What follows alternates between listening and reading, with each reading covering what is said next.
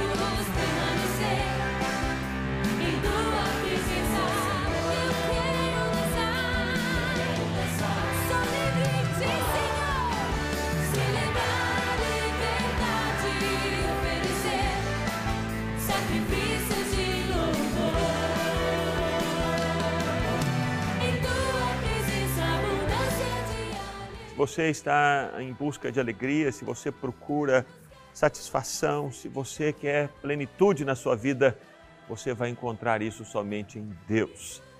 No lugar onde você vai encontrar Deus, na casa dele, na presença dele, intimidade com ele. É isso que você precisa na sua vida. E eu oro para que isso aconteça e que hoje mesmo você escolha estar nos átrios do Senhor.